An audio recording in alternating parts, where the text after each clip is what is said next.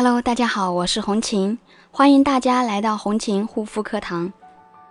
彻底根治激素脸需要经历的哪三个难关？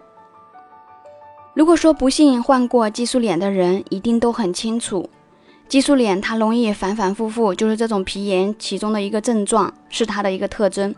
修复激素脸需要时间，需要耐心，还要经历许多的难关。那么，这些难关都是什么呢？都难在哪里呢？今天红琴就跟大家聊一聊这个问题。我们首先来看第一关：盲目的贪图快速见效，长期外用含有激素、重金属、防腐剂等对皮肤有伤害的一些成分的药膏、护肤品等等，会损坏我们皮肤的屏障。激素会长时间的沉积在皮肤中，使皮肤产生依赖性，反复的炎症。这就是激素依赖性皮炎的典型成因。和发病的原理。那么，治疗激素皮炎的第一步就是要杜绝激素、重金属、防腐剂等对皮肤有害的成分。如果不能避免使用这些药膏或者护肤品，只会导致激素脸不断复发，不断的炎症越来越严重，烂脸一发不可收拾。第二关呢，激素依赖性皮炎还有一个名字叫做皮肤鸦片，这种会让皮肤上瘾的物质。让皮肤产生激素依赖性皮炎之后，皮肤炎症就会反反复复。其实呢，继续用含有激素的产品，皮肤炎症就会很快好转。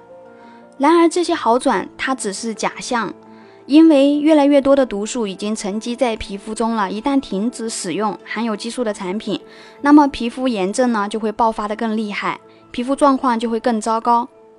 因此，修复激素脸的第二步就是要切断皮肤对激素的依赖性，不再接触激素类的产品。而这一步是修复激素脸过程中最难熬的，也是最讲究的，需要使用专业的排毒修复型产品才能够彻底真正的解决。第三关呢，激素依赖性皮炎，也叫激素脸的一个症状，主要包括皮肤发红、发烫、严重干燥、发干脱皮。爆痘痘、粉刺、丘疹、红血丝、色素沉着、色斑、结痂、流黄水等等。皮炎症状需要从根源治起，外用的护肤、平时的辅助治疗一个也不能少。并且由于激素依赖性皮炎的肌肤屏障已经受损，皮肤状况较正常肌肤更敏感、更脆弱。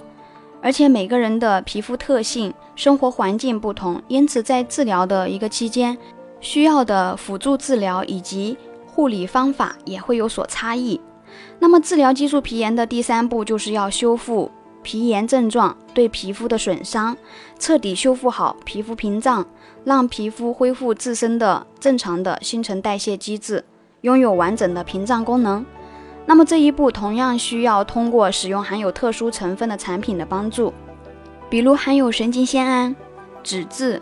等皮脂膜原生成分的产品，想要真正根治激素脸，首先要让皮肤和激素垃圾说再见，避免再次刺激成瘾。然后呢，将皮肤内沉积的激素垃圾排出体外，避免毒素沉积在皮肤内部，造成反复发作。那么最后呢，需要耐心修复皮肤受损的屏障，恢复皮肤自身正常的新陈代谢机制以及完整的屏障功能。如果有受激素皮炎所困扰的朋友呢，也可以加我的微信幺三七幺二八六八四六零。如果能够做好以上三步，再顽固的激素脸也能够真正的痊愈，永远不再反复过敏，这就是激素脸修复成功的标志，才意味着我们的皮肤重获健康。好了，今天的分享就到这里，感谢大家的收听，我们下一期再见。